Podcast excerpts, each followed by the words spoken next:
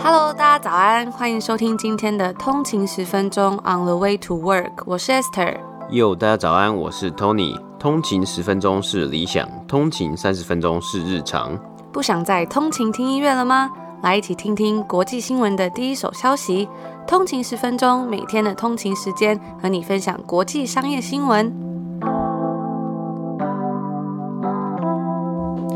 早安，今天是三月十九号，星期五，欢迎回来通勤十分钟。大家早安。那又到了这个一个礼拜上班日的最后一天了，时间真的是过得非常的快呢。嗯，对。那这个礼拜呢，相信大家可能也都有看到这个新闻嘛，就是在美国亚特兰大呢有发生了一起枪击案，那造成八人丧命。那其中这八人丧命之中呢，有六名呢是亚裔的女性。那其实这个东西呢，其实在呃过去的几个月来啊，其实我觉得看到了 Asian community，就是 Asian American community，亚裔美国人，或者甚至是亚裔加拿大人呢，其实大家都是在讨论这件事情，还有一些就是情绪啊，因为在之前前几天啊，或是前几个月，有发生很多地方的 Chinatown，像旧金山的 Chinatown 啊，或是我们看到温哥华 Chinatown 啊，很多地方呢，不只是这些城市，很多地方都有发生，是像一些比较亚裔的。长者啊，他们受到了一些攻击，或是受到了一些可能很多的不同的歧视。普遍来说，都是很多亚裔受到了一些言语的歧视。那这个种种的一些情绪啊，也导致了很多像是 Jeremy Lin 林书豪啊，或是吴彦祖啊等人，他们出来啊为这个 Asian Community 发声。但是这个礼拜发生的这个。感觉好像把这一个整个的讨论啊，在社群上面整个爆发出来了。那其实一直以来，歧视这种东西也是一直的存在嘛。像是我们还很久以前有分享到戴口罩这个问题，到底戴口罩走在路上是一个错的事情吗？为什么走在路上戴口罩呢，反而会被有些人用一些言语上面的歧视，或是等等的问题，或是在更早之前对于一些亚洲人的歧视啊，在电影里面我们可以看到一些对于亚洲女性的一些言语上面的呃错误的一些用。用法等等的，不过在疫情之下，这种种族歧视的问题是越来越严重了。那以我们自己的经验呢，我们就曾经在多伦多的这个捷运上面有遇到过，有人真的是冲着我们来，是想要。讲这个，他的意思就好像是我们好像是带着 coronavirus 来的这个意思。当然我是没有去理他，然后我就很快就走开了。那还蛮久之前，我们有跟大家分享过，有一次在温哥华嘛，然后走在路上，那那时候我们就是戴着口罩，那就有人呢跟我们说，开玩笑说，哦，戴口罩已经是过时啦，什么等等的。那当时呢，我就是直接问他说，你到底在讲什么这样子？嗯、后来。这个人他就是拍拍屁股，好像没这回事就走掉了。所以我自己是认为说，有时候在合理的范围之下，我们应该要能够站起来，然后为自己说说话，或者是保障我们的权益啦，在安全的范围之下。而且我有时候觉得说，很多时候他们并无法分辨你是亚洲哪里人这件事情，其实。应该也不是我们的错吧，对不对？嗯。你没有办法分辨这个人是哪里的人的时候，你应该用尊重的心态去面对这件事情，而不是把所有的人都指向同一种人。甚至我们在近期常看到这些，嗯，很多的种族歧视，他们是针对一些比较弱势的人，像是长者。那我觉得这其实是一个真的蛮令人痛心的新闻啦。我觉得不管怎么样，大家都是人类，大家都是。生活在一个同一个土地上的时候，其实应该要互相的尊重以及包容。那做错事的人应该要站出来，好好的道歉以及负起责任，而不是让其他人背起这些黑锅，甚至送到了这样子的种族歧视。嗯，对啊，那我也相信，其实我们应该要为就是这些我们没有做错的事情而适时的站出来发声啊。那我觉得，我觉得有一点其实还蛮特别，是因为从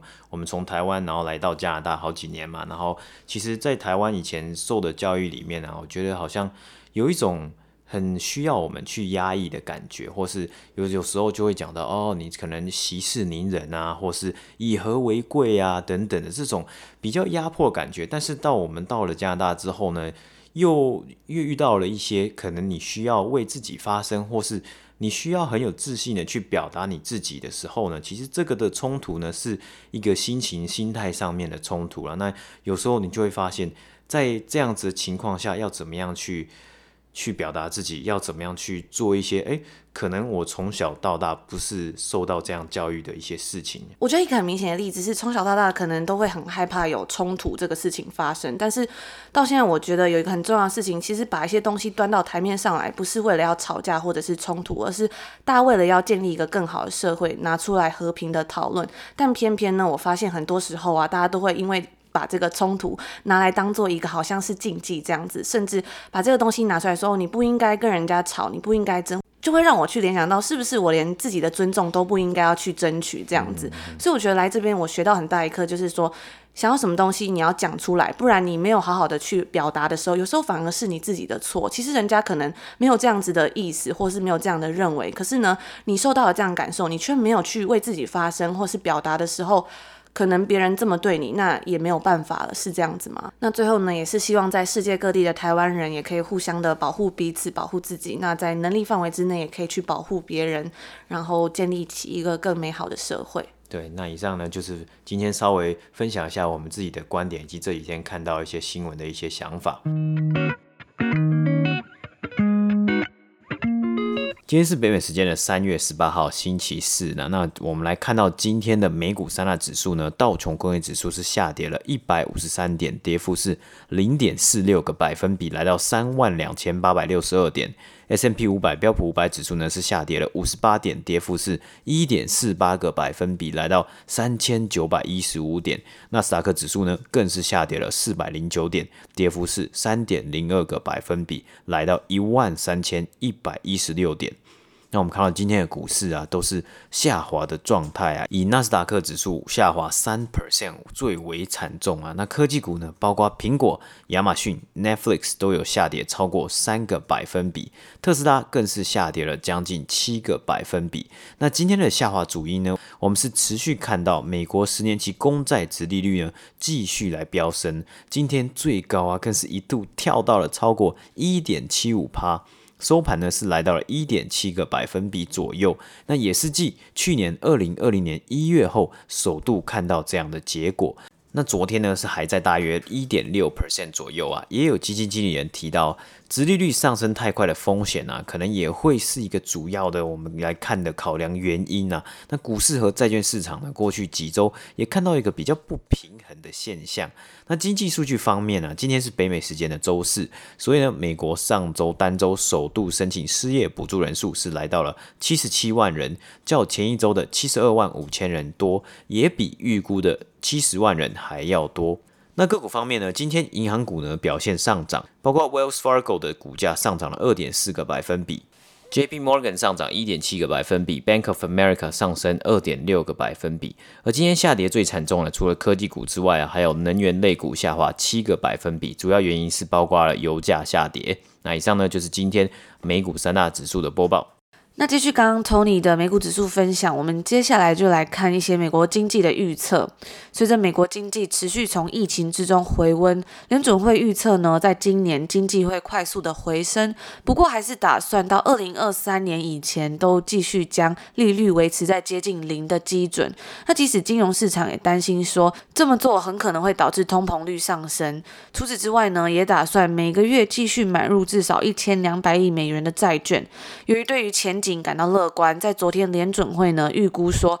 今年的 GDP 经济增长上调至六点五个百分比，大大的高于在去年十二月的时候预估的四点二个百分比。那经过多年的长期低幅度的价格上涨。联准会呢，将其对于通货膨胀的预测从一点八个百分比上调至二点四 percent。那根据一项对于基金经理人的调查显示说，他们认为啊，通货膨胀已经取代了疫情，成为市场上面的第一大风险。不过呢，在昨天，也就是北美时间的周三，联准会主席 Jerome Powell 表示说，曾经有段时间通膨率不断的上升，但那不是现在的情况，几十年来情况都并非如此。不过，我们也能看到啊，对于通货膨胀的担忧已经在股票价格中蔓延开来。像是前阵子昂贵的科技股的成长已经停止或者下跌，那部分的原因呢，是因为通货膨胀的不稳定性。同时啊，像是周期性股票，例如工业还有银行股等等的产业，进到二零二一年以来，皆有持续上涨的动能。那在本月呢，以科技股为首的纳斯达克指数已经下跌了超过两个百分比，而比较没有那么专注在科技股的。道琼指数呢，则是上涨了将近五个百分比。那目前市场对于联准会的声明是反应积极。那以上呢，就是一些关于未来经济预测的分享。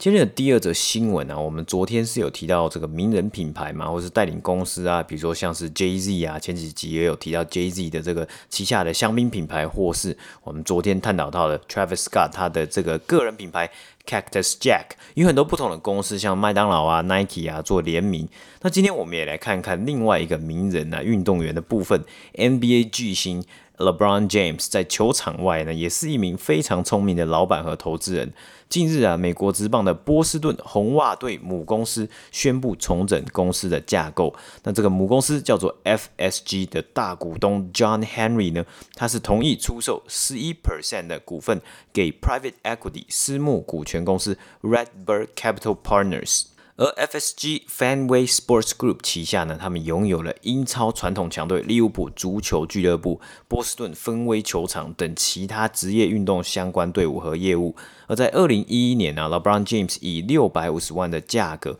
买下了利物浦两 percent 的股份。那这笔投资呢，目前的价值大约为四千万美金呢。透过这一次 RedBird 购买 FSG 股份的交易案之中啊，LeBron James 呢也将先前的股份转移成了一 percent 的 FSG 股份。那 James 并没有额外在这一次投入新的资金呢。不过，这也让他成为了 FSG 的共同拥有者，那也让 James 成为 FSG 旗下波士顿红袜队的老板之一。那除了 LeBron James 投资足球队之外啊，前 NBA 两届这个 MVP 的球星也是加拿大人的 Steve Nash 呢，他其实也是非常热爱足球这一项运动的。对于足球的热爱，让他拥有了不止一支足球队，还有两支。他有入股 Vancouver Whitecaps 温哥华 Whitecaps 的这支职业足球队。Whitecaps 呢，目前是隶属于 Major League Soccer 美国职业足球大联盟啊。那 Nash 入股的另一支球队呢，则是目前西班牙以及联赛的战绩第一的 RCD Mallorca。那这一支足球俱乐部呢，它其实在一九九零年代啊，甚至两千年代初期啊，其实它的表现也是还不错，都曾经有在西甲联赛出赛啊。除此之外，Nash 对于足球的热爱也让他曾经担任过足球节目的主持人，以及美国电视转播欧冠杯的赛评呢。那说到这个啊，又想到了这个巴塞罗那在今年呢又再度无缘欧冠啊，是蛮可惜的。啊回到 Fanway Sports Group 这间公司啊。LeBron James 呢，也在一步步的了解全球职业运动产业啊，更曾经表示啊，他想要拥有一支 NBA 的球队。那这几年的投资呢，也有助于他实现这个目标。那一位曾经担任 NBA 球队经营权转移的投资银行家就表示啊，如果 LeBron James 明天就退休，他很有可能直接召集到一批人以及足够的资金去买下一支 NBA 球队，更是透过他个人的名声啊，加上目前与 FSG 的合伙关系，他真的很有可能机会做到上述这件事情啊。毕竟，其实在一个收购案之中啊，有多方角力，有一个主导人，并且有足够的影响力，我相信会增加这些交易案的可能性啊。那以上呢，就是今天第二则新闻的播报。那今天的最后一则新闻呢，就来跟大家分享一下，昨天呢，Snapchat 的母公司 Snap 收购了一间专门帮人家做线上购物的公司 Fit Analytics。那这家公司呢，它是来自柏林。这间公司它运用 machine learning 机器学习的方式，再加上顾客所提供的资讯，去帮助消费者在他们网购的时候可以选到正确的尺寸。而虽然 Snap 并没有表明说他们之后会不会将这个 Fit Analytics 的技术整合进 Snapchat 的 App 中。不过呢，外媒 TechCrunch 在一篇文章中有大概叙述了一个未来可想而知他们会运用的一种方式，那就是使用 AR filter 扩增实境的滤镜去看说你穿这件衣服啊看起来会长什么样子，然后进而去购物。那这项收购呢，其实时机也是非常的刚好，因为苹果的 iOS 十四的更新啊，让 iPhone 还有 iPad 用户可以更明显的去看到说是否会愿意为了广告追踪的目的，进而去分。享资讯，也就是说会跳出隐私通知来限制广告追踪。那这个东西呢，对于脸书还有 Snapchat 来说，将会更难去追踪广告效益。像是脸书啊，就表示说，苹果这样子的更新是在个人化广告以及隐私之间的错误权衡。那脸书呢，在提供这种个人化广告的同时，也可以进而去保障用户的隐私。苹果采取这样的举动呢，只是为了保障自己的服务以及目的性的广告产品，而真正呢。那到底是谁对谁错，我想就是因人而异了。而回到今天的这个交易啊，TechCrunch 在文章中也有表示说，加入了 Fit Analytics 也能为 Snap 开启一扇新的 monetization 的大门，那就是他们在 App 里面的直接购物，以及减少对于广告收益的依赖。那在网络购物之中呢，没有办法真正的去试穿，看看产品在自己身上到底长什么样子，其实应该一直以来都算是一个蛮大的阻力。而这次 Snap 的收购呢，或许就能够解决了这样子无法试穿的问题。像是比如说 Instagram 上面现在就有很多不同的滤镜，然后我看到很多还可以直接你用的时候脸就会变小，或者是帮你擦口红啊、画眼睫毛等等的。那在 Sephora 上面呢，也有很多的口红或者是一些彩妆品，你就可以使用它上面这种功能，然后看一下说在你脸上会大概长什么样子。呃，我觉得这个对于疫情之下来说，算是一个还蛮大的一个帮助。不过我自己是觉得啊，对于这种试穿，我觉得还是很难说用网购完完全全解决掉，没有办法试穿的这个问题，因为我之前呢就买了一双算是嗯在下雪的时候穿的一个鞋子，那那个鞋子因为在多伦多真的是太冷了嘛，所以我就想说好吧，还是要买一双 就是可以御寒然后走在雪地里的鞋。可是我都没有买过这种鞋子，也没有买过那个牌子，所以我就选了一个我平常大概会穿的尺寸。可是收到了之后呢，就发现说，哎，这鞋子真的是穿起来还是有一点小，就不太舒服，因为它里面就是有毛让你保暖，所以我就觉得说，有时候你看每一个牌子它的尺寸可能。不一样啊，或者是像鞋子，每一家厂牌它做的感觉都不一样的时候，其实还是很难用网购，然后完完全解决掉这个问题。像我那时候更惨的是，因为那家店是在一个体育用品店买的，